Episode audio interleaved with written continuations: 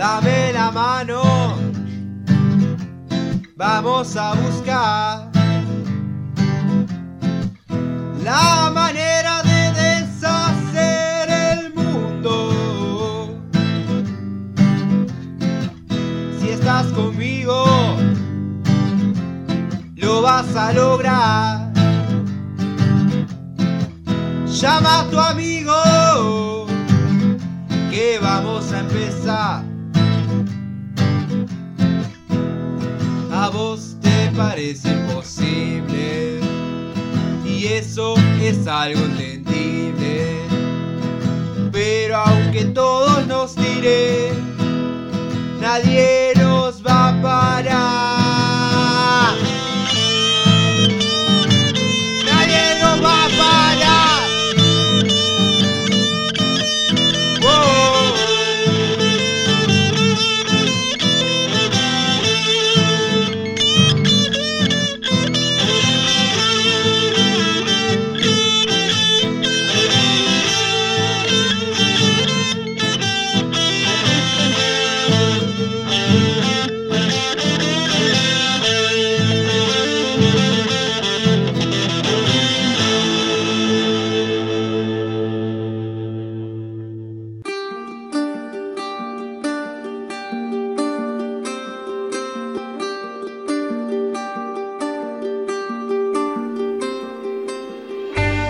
Ha quedado en evidencia hoy más que nunca la necesidad de pensar en el otro y de que otros piensen en nosotros.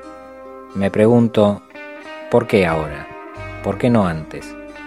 ¿Será que esta peste le comenzó a tocar los pies a los de plumaje blanco? Recordaron de pronto que necesitaban de los otros para sobrellevar las plagas. Así entonces lo que también queda en evidencia es que vivimos en una constante epidemia mucho más peligrosa que cualquier virus de gripe, la indiferencia. Decía Gramsci que la indiferencia es el peso muerto de la historia. Quien realmente vive no puede no ser ciudadano, no tomar partido. La indiferencia es apatía, es parasitismo, es cobardía.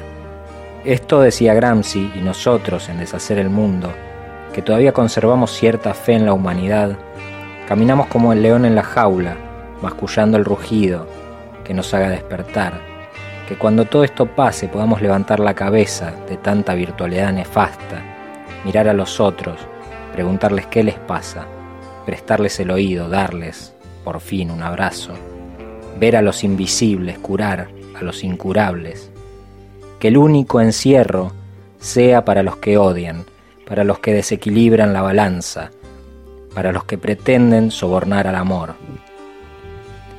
Y hago mías las palabras de Huxley, la indiferencia es una forma de pereza y la pereza es uno de los síntomas del desamor. Mientras el sistema corre la frazada para taparse el pecho y deja en descubierto el culo, los invitamos a darle un giro al timón de los días por venir.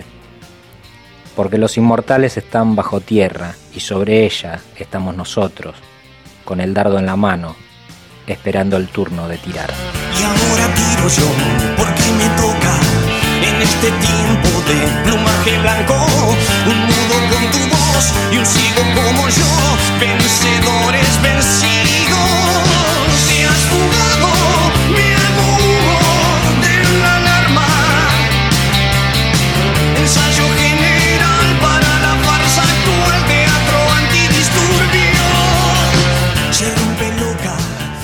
Hola, ¿cómo les va? Bienvenidos a este Deshacer el Mundo de cuarentena.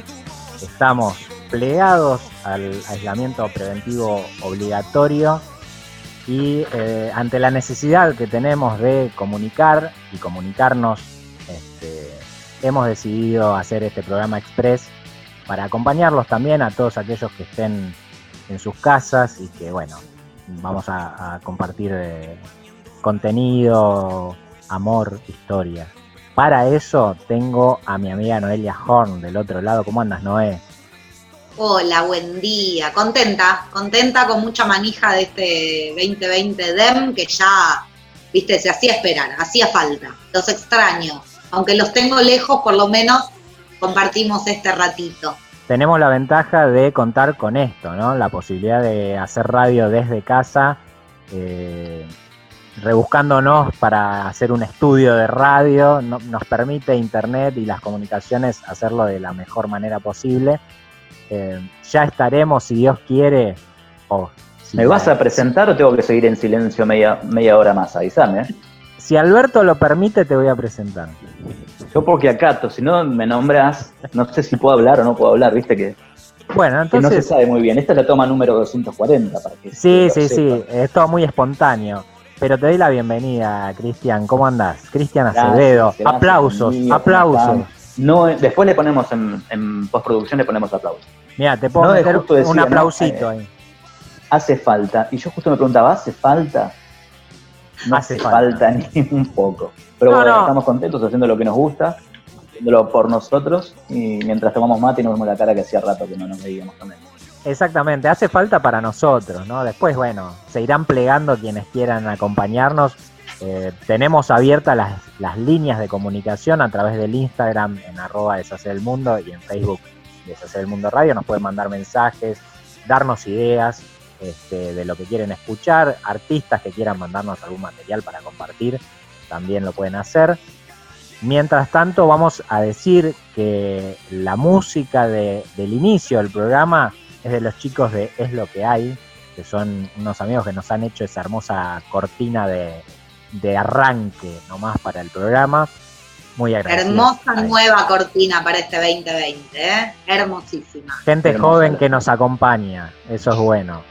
Eh, y escuchábamos el editorial, ¿no? Sobre esto de necesitar de los otros y de que los otros nos necesitan a nosotros en nuestro em, comportamiento, en cuidarnos, en, en proteger a los otros, porque durante todos estos años se ha, nos han plagado de ideas de que por voluntad propia uno puede salir de los problemas, como si fuese una receta mágica eh, en la cual solo la voluntad influye y no el contexto y no la participación de los otros, ¿no? No, no sé qué opinas. Sí, me parece interesante el planteo de esto que aparezca ahora, el, los otros, cuando durante muchísimo tiempo, eh, como vos decís, primó el individualismo, de alguna manera oponerlo contra lo colectivo. Sin embargo, y no quiero ser pesimista, pero un poco lo soy en este sentido, me parece que ese los otros no configura en realidad más que una coyuntura, eh, un momento que, que, digamos, una necesidad que sigue siendo egoísta, que es cuidarse a uno mismo. No hay una conformación de un nosotros real. Siguen siendo los otros y yo, lo que pasa que en esta ocasión necesito a los otros para preservarme. Me parece que es mero instinto de supervivencia, sigue siendo egoísta. En cualquier caso, bueno, por supuesto, bienvenido sea en este momento. Peor sería que, que no se estuviera encarando ni siquiera desde ahí, ¿no? Sí, digamos que hay salvedades también, como la gente que trabaja en salud, ¿no? Uno eh, valora mucho eso porque hay que estar ahí, hay que estar, ese es el verdadero frente de batalla. Pero que se queden ahí, que se queden ahí, que no vuelvan a casa, que no jodan. Claro. Sí, se han visto bastante, eh, es de lo que decía Noé recién, ¿no? Se han visto vecinos de gente que trabaja en salud poniéndole carteles de que no vuelvan a sus casas este, para no contagiarlos y Yo demás. tengo, ¿no? yo tengo esa clase de vecinos. Que sin trabajar en salud, seguramente me hubieran No te dejarían, claro, no te dejarían Claro. entrar. Pero es lo que, lo que vos ves muchas veces en las películas eh, post-apocalípticas, donde ponen a, a la gente en situaciones extremas y empiezan a, a- a ver cómo reaccionan, ¿no? Y están los hijos de puta por un lado y están los otros que intentan sobrevivir. Bueno, más o menos estamos así, entre- viendo cómo mucha gente está intentando sobrevivir, dando una mano, colaborando, y después está la otra gente hija de puta pegando carteles en las puertas.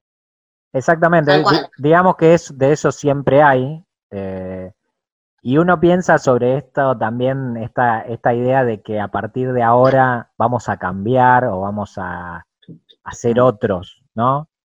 Posiblemente en algunas cosas podamos cambiar, podamos tener otra actitud frente, frente a algunas cosas, pero en lo global se me hace que es más de lo mismo, que este, en realidad son los poderes económicos y los poderes concentrados económicos los que manejan la situación y lo que están haciendo eh, a piacere todos estos movimientos de los cuales nosotros estamos en el medio, digamos.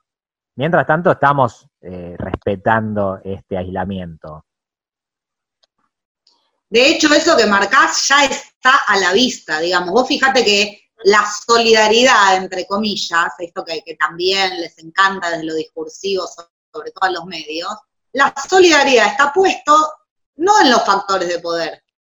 O sea, se plantea nada más un rumor de un impuesto a las grandes fortunas y se vuelve todo el mundo loco. Entonces, ¿dónde está? O sea, la solidaridad la tenemos que hacer nosotros construyendo barbijos de nuestra casa, Exacto. ayudando a los viejos a hacer los trámites. Esa es la solidaridad, la solidaridad que es, de alguna manera enaltece. Ahora, la gran fortuna garpando, distribuyendo riqueza, eso ya no, eso ya para, eso ya no es solidaridad, es meterse con el mercado. Bueno, me parece que está clarísimo que el Y me parece- cambio, Me parece que es el eje ese, en realidad. Si uno quisiera cambiar a futuro eh, lo que sucede Claro. en el mundo, el verdadero cambio debería ser ese, ¿no? El de... claro, pero ese cambio uno tampoco lo puede pretender desde el millonario. Ahora, cuando ve media sociedad caceroleando para que eso no se haga, ahí es donde decís, ¿ese cambio es factible? ¿Quiénes Exacto. están defendiendo qué intereses? Entonces me parece que en principio pretender un cambio de paradigma es un poco mucho. Yo, lejos de, de- de creer que de esto, en términos sociales, digamos, va a salir algo positivo, a nivel mundial hablo, ¿eh? yo creo que se van a profundizar aún más eh, los procesos de desigualdad. Sí, Yo creo que el que tiene exacto.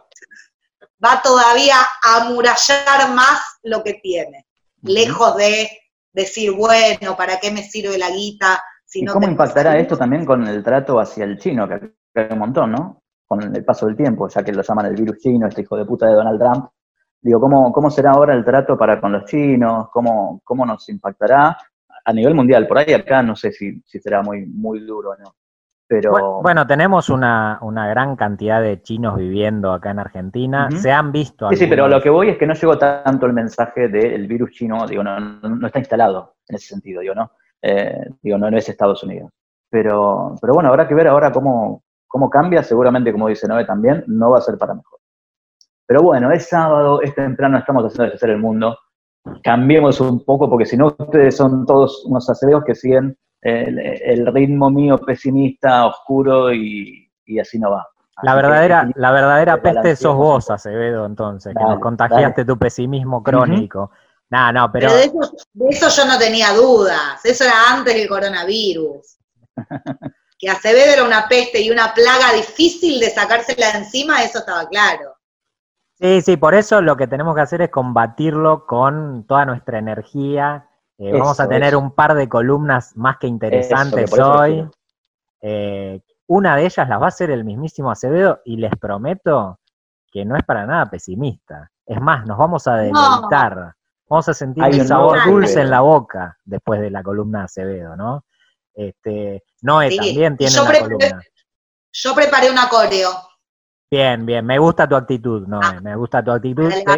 Te, hemos visto en redes practicando, haciendo ejercicio, eso, eso es lindo para combatir esta, este aislamiento, ¿verdad? Mientras tanto, les voy a mandar un saludo a Lina, a Oscar y a Vanina, que son nuestros más este, proclamados fans de Deshacer el Mundo, este, y que seguramente nos, nos van a estar escuchando. Vamos a darle un saludo para oyentes. Exactamente, vamos a mandar un saludo a Oscar, le, lo ponemos en vilos y le decimos, en cualquier momento nos contactamos con vos para que nos des una mano en, en esto. Y vamos a darle inicio a este programa, ¿les parece? Por favor. Vamos para adelante, Deshacer el Mundo, versión cuarentena.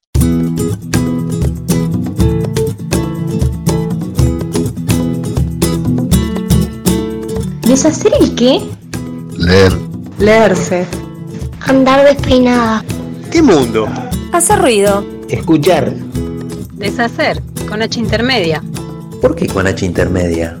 ¿Por qué no? Dejarse llevar. No dejarse llevar. Pensar. Definime locura. Parar la pelota. Porque quiero.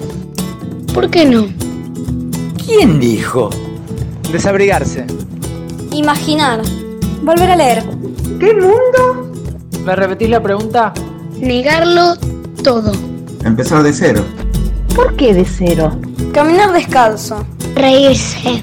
Si querés llorar, llorá. ¡Ensuciarse! ¿Qué sentido común? ¿Por qué no? Formatear. Formatearse. Deshacer el mundo. Deshacer el mundo. El lugar donde las pequeñas revoluciones hacen la diferencia.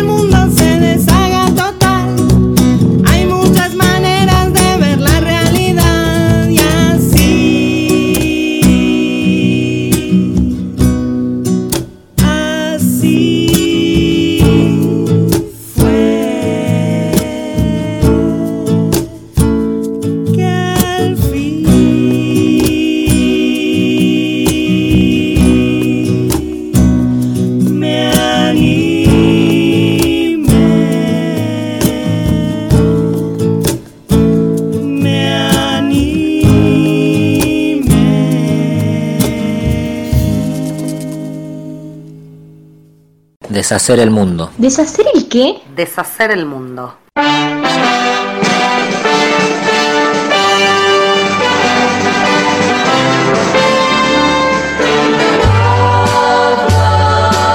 No se gana en el amor.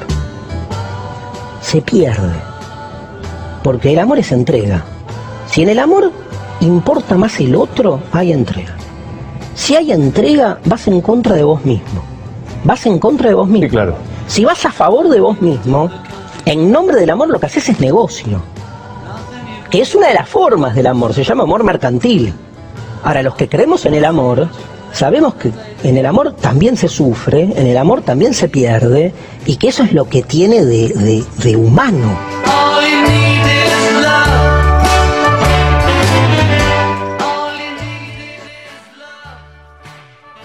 Y ahí nos decía nuestro filósofo preferido en todo el mundo, Darío Z, Darío Stanriver, que es difícil de, de nombrar, que el amor es entrega.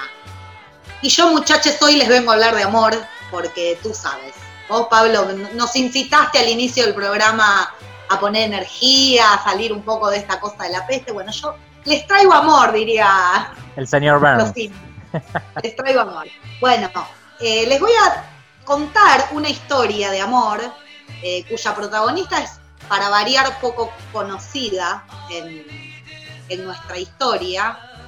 Vamos a hablar de Margarita Biel. Margarita Whale se escribe con doble B. Poco conocida, quizás nosotros, Pablo.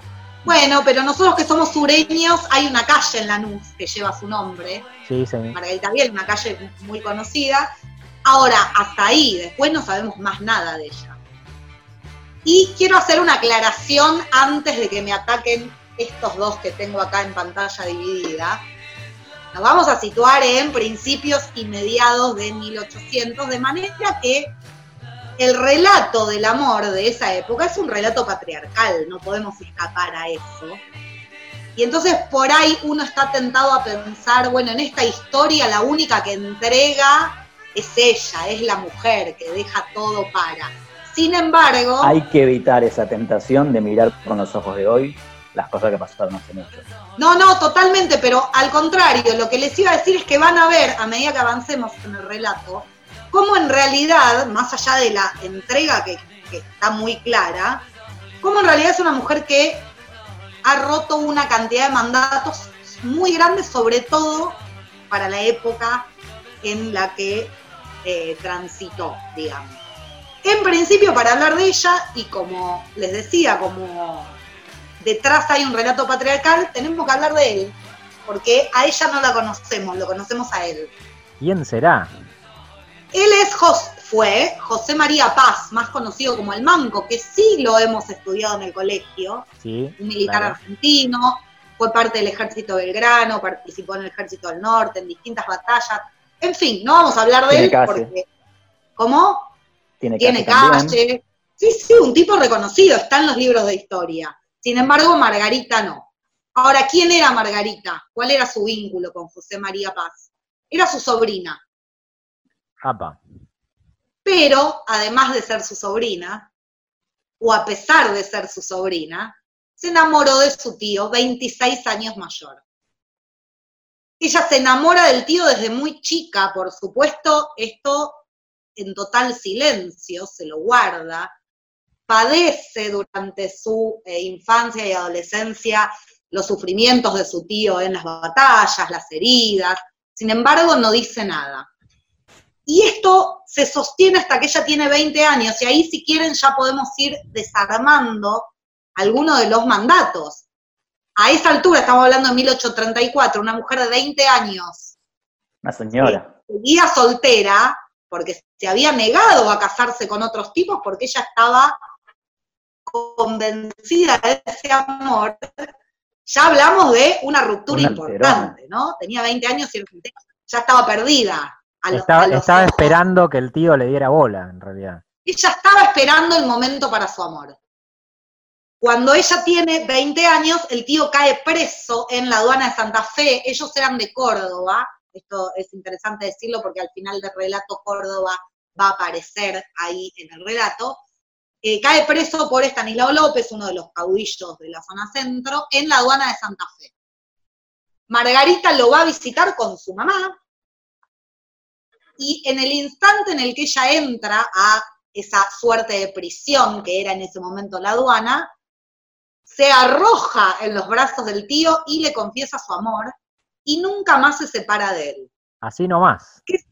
Así nomás. Hay que decir esto, por supuesto, se enemistó con su familia, que no aprobaba esta actitud en ella, incluso tuvo reticencia del propio tío al principio, porque, a ver, era la sobrina, era más chica, ¿qué está pasando acá? Sin embargo, la tipa insistió y fue todos los días a la aduana durante todo el tiempo que el horario de visita, pongámosle, eh, le permitía, se quedó al lado de él, le leía, le hablaba, le llevaba, tipo preso. ropa, le llevaba alimentos. ¿Cómo?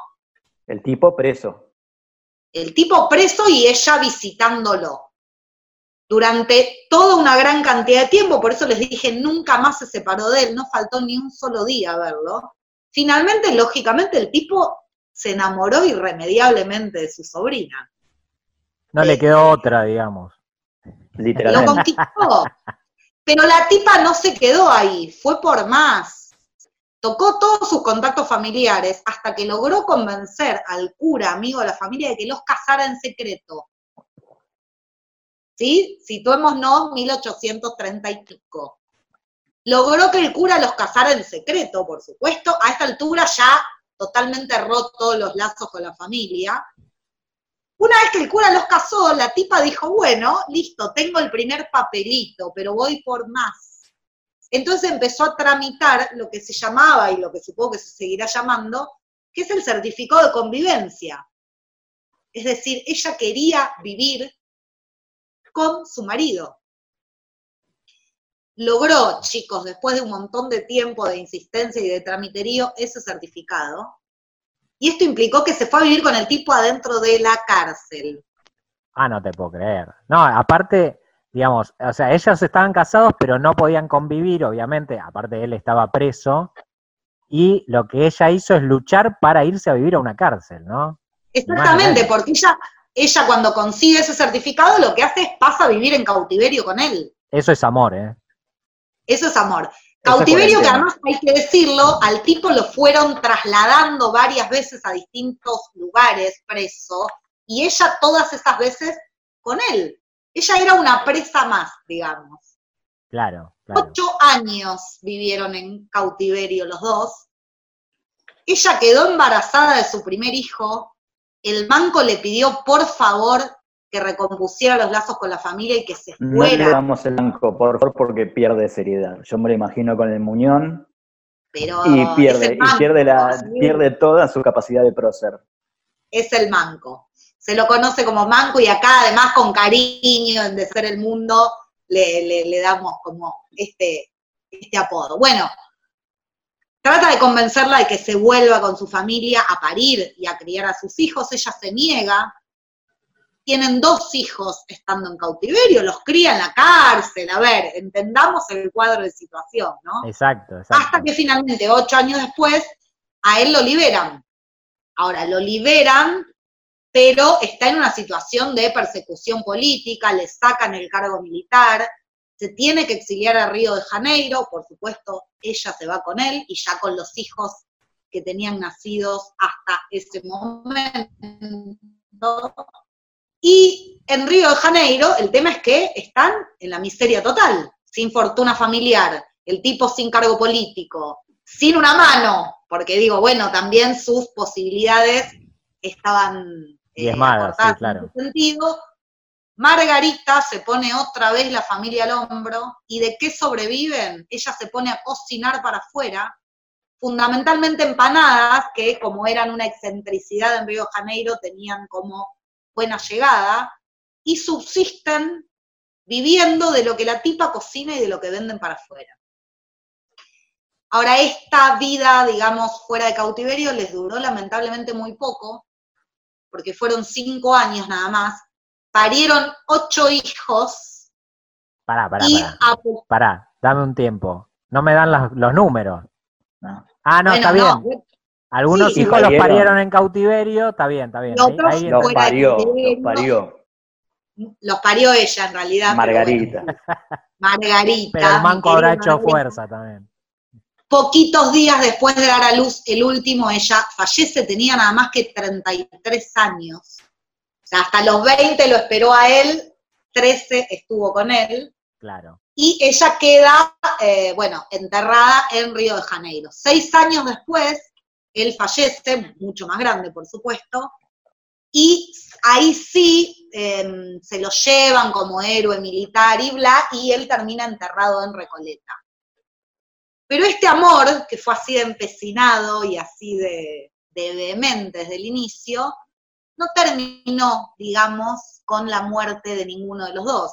Porque Margarita había dejado con algunos de sus hermanos con los que guardó cierta complicidad, a pesar de haber roto lazos con la familia en términos formales, había dejado muy explícito su pedido de que quería descansar junto a él cuando le llegara la hora.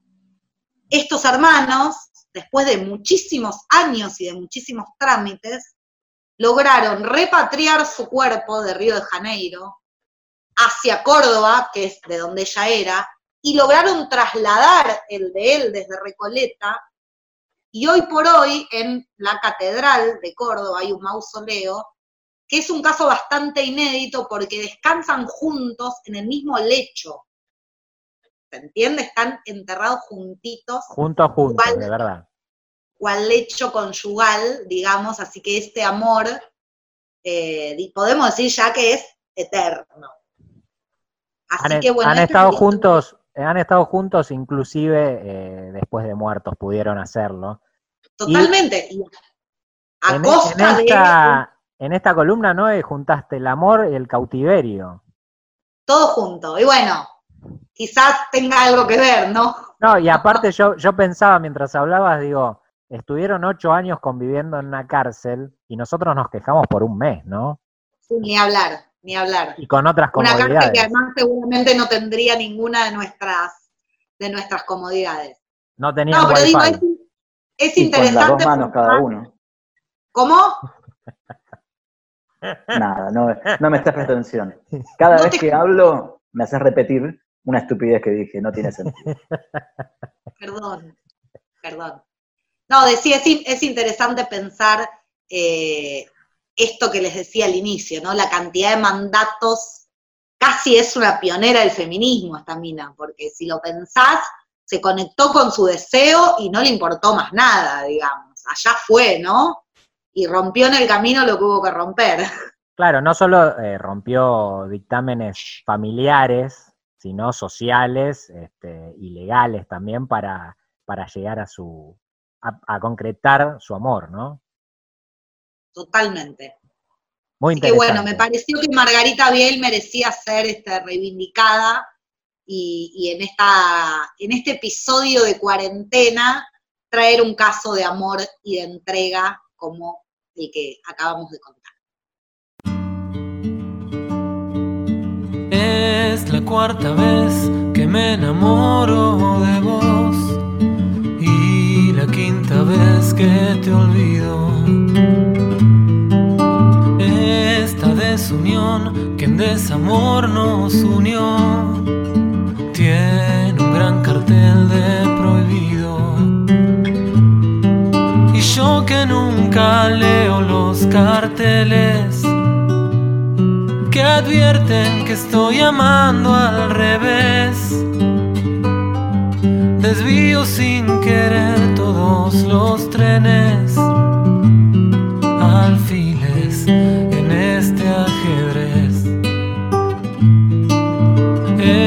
la última vez que pienso dejar pasar, robarte un beso delincuente. No voy a dejar que meta mano el azar, que dice tu nombre entre dientes. Si de morder hablamos mis heridas, se sientan conmigo a cenar. Los restos que dejaron esos días en que no supe echar a volar. Deshacer el mundo. ¿Deshacer el qué? Deshacer el mundo.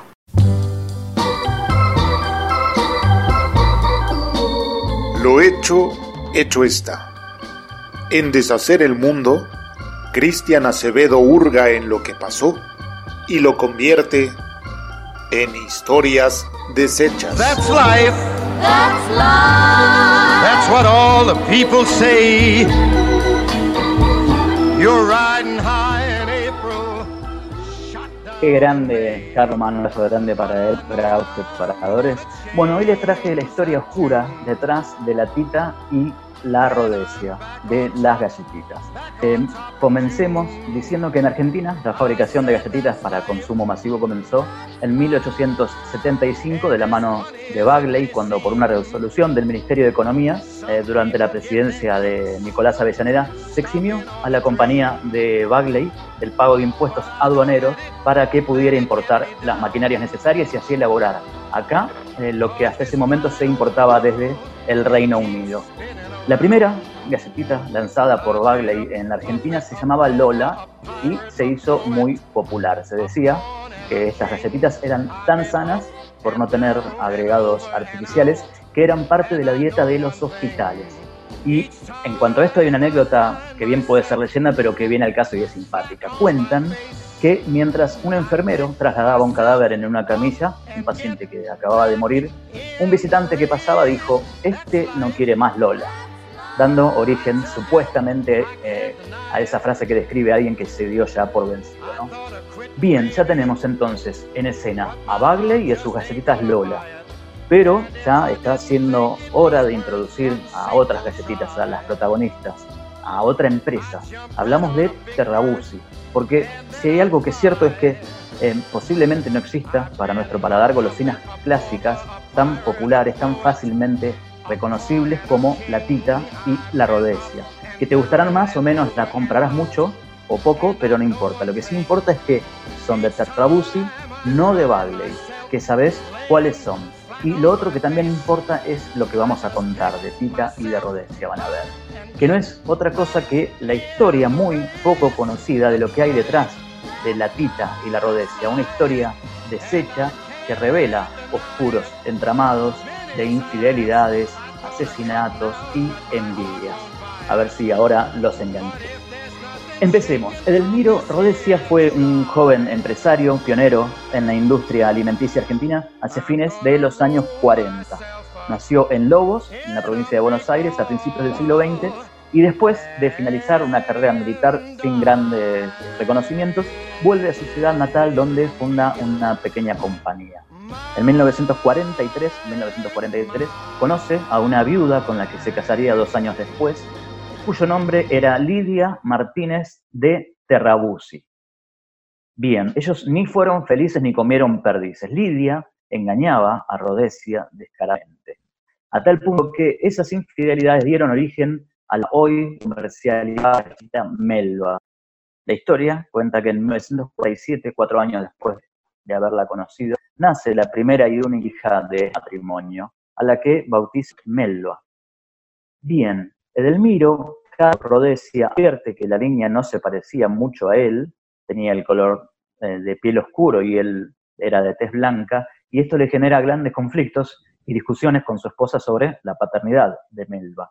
Sin embargo, no existen los exámenes de ADN, así que depende de las ganas que tengas de confiar o de desconfiar de tu pareja en ese momento. ¿no? Y digamos que Edelmiro Rodesia decidió confiar, decidió que Melba era hija suya. Bien. Decidió ignorar, bien, porque si era negra,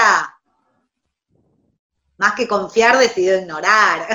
Y aparte le dio la idea, le, dio la idea de que la melva debería ser de chocolate, ¿no?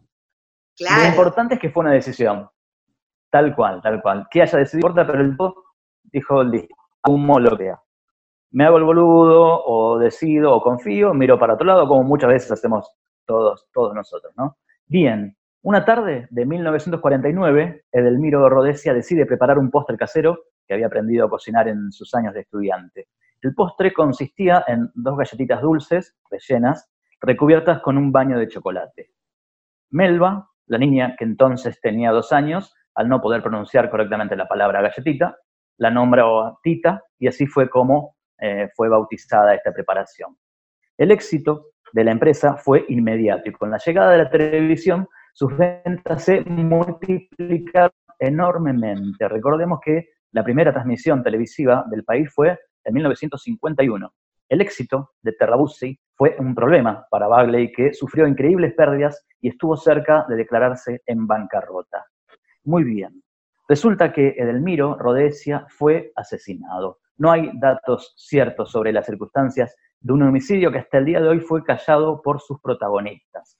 Pero, según la investigación del profesor Ricardo Bordato, en marzo de 1956, Robert disparó repetidas veces sobre la espalda de Delmiro Rodesia, mientras éste preparaba el dulce de leche repostero en su fábrica. Edelmiro murió al instante, Bagley estuvo prófugo varios meses hasta que fue capturado en Holanda. En marzo de 1959, Lidia Martínez, viuda de Rodesia, viuda por segunda vez, recordemos que ya había estado casada y que había quedado viuda, vendió la empresa de Edelmiro al primo de su primer ex marido, José Félix Terrabusi. Y posteriormente la empresa lanzó la golosina Rodesia en honor a Edelmiro. Hasta el momento de su fallecimiento en 1989, Lidia jamás hizo declaraciones públicas sobre el asesinato de su último marido, algo que para todos sencillamente sigue siendo un misterio. Lo cierto es que de todo este lío quedó una hija, una señora de unos 70 años, a hoy que andará por ahí y su tragedia ostenta como nombres propios los de dos galletitas. Melba Rodesia, así se llama la señora. Hay quienes lo llevan más allá con todo el tiempo libre que, libre que supone la cuarentena. Hay quienes aseguran que Melba Rodesia amaba ir a la ópera, que su favorita era la Traviata. Eso siempre le sacaba más de una sonrisa, dicen. Dicen que su otro amor es la música, que sabe bailar muy bien la rumba y que lo hace con su amigo de toda la vida, a quien ella le dice Pepito. Dicen, dicen que él en el barrio es conocido como Don Satur. Pero esa, muchachos, esa es otra historia.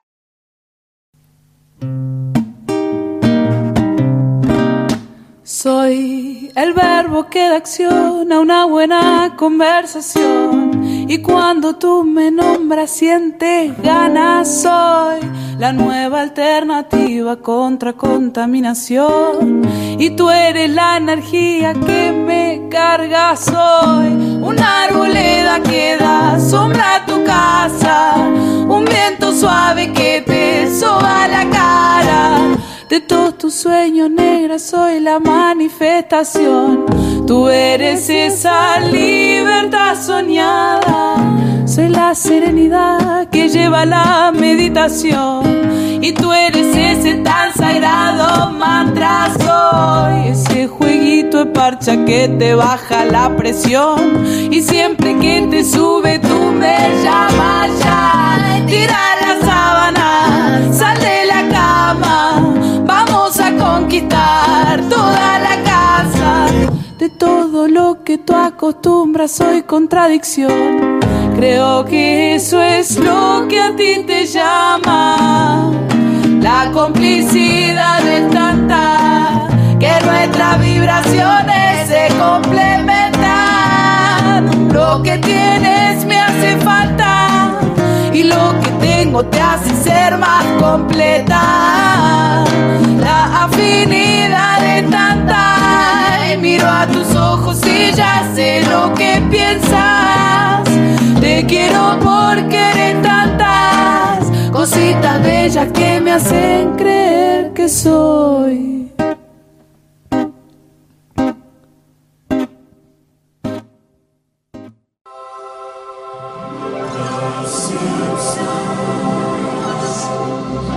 Quiero llamar al orden a este cónclave secreto de los medios del país. Estamos aquí para inventar la próxima crisis falsa que pondrá a los ciudadanos donde deben estar, en cuartos oscuros, pegados a sus televisores, aterrados de saltarse los comerciales. Hay que recurrir al clásico susto de salud pública. Lo único ético que hay que hacer es liberar un virus mortífero entre el público. ¡Wow! ¡Oh, sí! Ya tenemos nuestra enfermedad mortal. Ahora solo debemos culpar a algo que esté en todas las casas, algo a lo que el público le tenga miedo. Ya viene la influenza de gatos, amigos. Así que estén alerta. Ese cálido cuerpo sobre su regazo podría estar listo para destruir sus tiernas entrañas. Los habitantes de Springfield deben esperar más información si experimentan los siguientes síntomas. Sed leve, hambre ocasional, cansancio. Deshacer el mundo. El lugar donde las pequeñas revoluciones hacen la diferencia.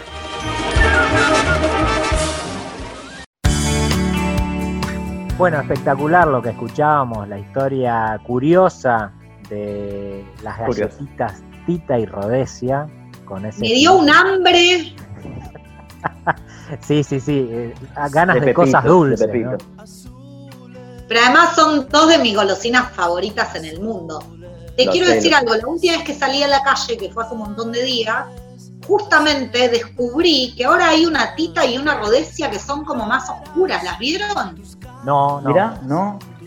Tienen un papel eh, de otro color más oscuro, como sugiriendo, no sé, chocolate amargo, ponele, Premium. no lo miré, pero me imaginé. Pero hay Claro. dos variantes nuevas de tita y de rodesia, me vuelvo loca. Bueno, para tenerlo en cuenta y sa- saber que cuando uno come eso está alimentando toda esa historia que nos contó Chris. de, de muertes, traiciones y, Uno y se es- convierte en cómplice. Claro, claro, en cómplice de Bagley. bueno, hemos llegado al final de este programa Express. Eh, también hemos tenido la historia de amor y cautiverio que nos contó Noé. Hermosa historia, trágica también. Eh, y nos queda todavía unos cuantos días por, por pasar en aislamiento. Pensaba también en todas las posibilidades que nos da eh, la actualidad de pasarla lo mejor posible. Los libros, por ejemplo, eh, la tele, la radio, la jardinería, ¿por qué no? El que tiene la posibilidad de meter un poco las manos en la tierra y plantarse unas plantitas. Eh, tenemos, somos privilegiados, algunos de nosotros de poder contar con eso, hay otros que la pasan de forma más dura. Eh, para todos los que puedan este, tener esto a mano, este deshacer el mundo express, bueno, este es nuestro pequeño, pequeñísimo aporte a hacerles compañía. Espero que lo hayan disfrutado. Gracias Noé por esa magia siempre presente en, tu, en tus palabras. un placer. Gracias Chris también eh, por... Prometemos que, que va a mejorar y que con el paso de los días va a salir eh, mucho mejor. Seguramente, seguramente. Esto lo hacemos muy a pulmón, este, pero es nuestra necesidad también de, de estar en estos momentos. La idea es eh, ir subiendo un programa por semana. esa es la idea inicial. Eh, esperamos el aporte, como dije al principio, de, de todos los que quieran mandarnos este, propuestas o, o mensajes, o plata, o lo que sea, o titas y rodecias, ¿por qué no? Ma- no sé con, cómo la van a mandar, pero bueno. Es, Está difícil es otra eso. historia. Eh, les agradecemos, les mandamos un beso grande y nos encontramos en el próximo Deshacer el Mundo. Empezar porque sí y acabar no sé cuándo. El azul me da miedo y el los cambios. Los astros no están más lejos que los hombres que trajo.